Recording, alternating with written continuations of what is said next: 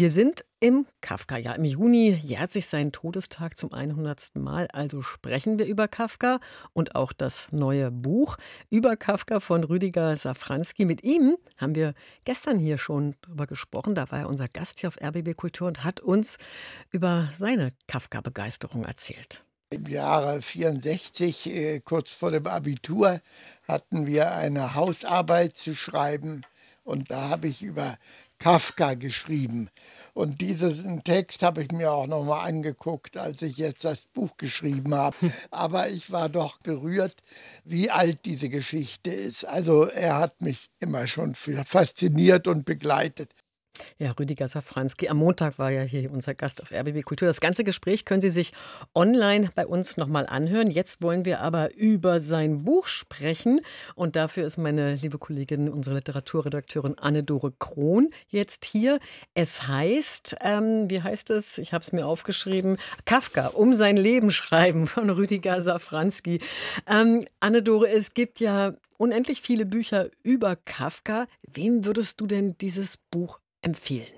Ja, das Schöne an diesem neuen Buch von Rüdiger Safranski ist, dass es sich sowohl für Kafka-Neueinsteiger eignet, als auch für Kafka-Kennerinnen und Kenner. Also für Neueinsteiger ist dieses Buch ein toller Überblick, weil die wichtigen Werke nacherzählt und analysiert werden. Es geht um wichtige prägende Lebensstationen von Franz Kafka, natürlich um die Frauen. Und man kann, wenn man dieses Buch von Safranski gelesen hat, ganz gut mitreden und mitdenken in diesem Kafka-Jahr, wenn man das denn möchte. Also natürlich ist immer noch der absolute Goldstandard bei allen Lektüren über Kafka, die dreibändige Biografie von Rainer Stach. Auch äh, hier Safranski hat Stach natürlich in der Bibliografie hinten genannt, aber dieser Safranski um sein Leben schreiben ist ein kompakterer, komprimierterer Zugang zu Franz Kafka und eben auch für Menschen, die schon mehr wissen über Franz Kafka, ist dieser Zugang interessant, weil er eben auf 250 Seiten Werkdeutung, Biografie und Interpretation zusammenträgt und wie immer bei Safranski Schimanski ist das Ganze gehaltvoll, aber auch sehr lesbar. Und was fügt er da dann Neues hinzu? Zum Beispiel jetzt also auch für die Kenner, die wollen ja bestimmt noch ein bisschen mehr erfahren. Ja, das habe ich mich natürlich auch gefragt. Es gibt wirklich unzählige Bücher über Kafka. Es ist ganz laut um dieses ja eigentlich eher stille Werk. Und auch Safranski schreibt in der Vorbemerkung, dass Kafka unter den ganzen Deutungen fast zu verschwinden droht. Es gibt so einen schönen Satz, den Susan Sontag mal gesagt hat, dass sich auf Kafkas Texten eine dicke Kruste von Interpretationen abgelagert hat. Und auch Safranski scheut sich nicht, dass diese Kruste noch dicker wird. Er erfindet das Rad natürlich nicht neu. Aber was er macht, er setzt einen ganz klaren Fokus. Also er hat einen roten Faden für dieses Buch. Und zwar verfolgt er eine einzige Spur im Leben Franz Kafkas. Er nennt es die eigentlich naheliegende, nämlich das Schreiben selbst und der Kampf darum. Also schon in der Vorbemerkung wird aus dem berühmten Brief an seine geliebte Felice Bauer zitiert, ich habe kein literarisches Interesse, sondern bestehe bestehe aus Literatur, das hat Franz Kafka ihr geschrieben. Ich bin nichts anderes und kann nichts anderes sein. Also das ist die Basis seiner Existenz und diese Spur verfolgt eben Rüdiger Safranski.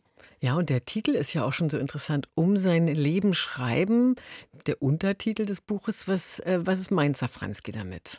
Ja, er führt eben entlang von Kafkas Lebensstationen aus, dass eigentlich alles, was nicht mit dem Schreiben zu tun hatte, Kafka quasi anödete. Also lebendig am Leben fühlte er sich nur und und durch das Schreiben er führt das zum Beispiel am Beispiel der Liebe zu Felice Bauer aus. Also er hatte den Mut, um sie zu werben, weil ihm gerade Texte gelangen. Gleichzeitig gibt es aber auch diese Ambivalenz, diese Zerrissenheit. Er brauchte natürlich das Leben, die Frauen, die Erlebnisse, um zu schreiben, hat oft gerade unter Menschen so eine Grundeinsamkeit verspürt.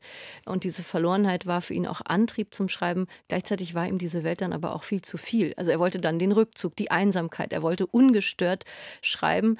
Und die Liebesbeziehung zu Felice ist da ja sinnbildlich für. Also zwei Verlobungen, zwei Trennungen und das Ganze immer wegen seiner literarischen Existenz. Safranski nennt das Kafkas Junggesellenlogik, also einer Braut, einer Frau lieber nicht zu nahe kommen. Das kann man auch in den Erzählungen in der Prosa von Kafka lesen. Das Urteil, zum Beispiel 1912 entstanden, da geht es auch eigentlich um einen untergrabenen Heiratswillen. Interessanterweise gab es ganz am Ende von Kafkas Leben diese Frau Dora Diamant, mit der einige Monate ja auch hier in Berlin gelebt hat, an verschiedenen Adressen. Und das war anscheinend die einzige Frau, in deren Gegenwart er auch schreiben konnte. Oh, interessant, ja. Also, ähm, äh, was mich noch interessieren würde, ist, hat denn Safranski eine Erklärung dafür, warum dann aber Kafka seine Arbeit in der Unfallversicherung nicht aufgegeben hat, wenn ihm doch Schreiben das Wichtigste, das Elixier war? Ja, das ist sozusagen dieses Doppelleben. Das hat Kafka selbst ja auch so formuliert. Er verliert natürlich dort Zeit, die ihm beim Schreiben fehlt. Gleichzeitig will er zwar für die Literatur leben, aber nicht von ihr. Und diese Arbeit in der ähm, Unfallversicherung, die hat er auch gewählt, weil sie ideale Arbeitszeiten hatte. Da hat er nämlich nur bis 14 Uhr im Büro sein müssen, konnte danach dann ruhen und abends schreiben. Und ähm, interessant fand ich auch hier bei Safranski nochmal über Kafkas Arbeitsweise zu lesen.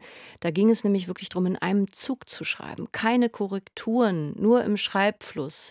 Also kein Konzept, keine Gliederung. Und vieles ist ja auch Fragment geblieben. Also auch tatsächlich von den Honoraren konnte Kafka auch gar nicht leben. Apropos Gliederung, äh, wie ähm, erzählt denn Safranski das alles? Ist das chronologisch aufgebaut? Genau, also er hangelt sich entlang seiner Biografie, seiner Frauen und seiner wichtigen Texte. Also diese Texte werden eben auch nacherzählt und analysiert und interpretiert.